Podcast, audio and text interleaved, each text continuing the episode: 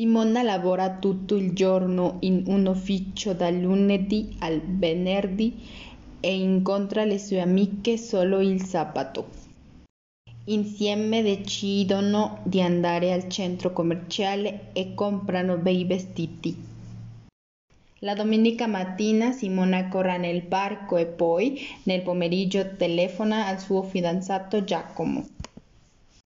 La domenica sera Simona e Giacomo cenano insieme e poi guardano un film in televisione.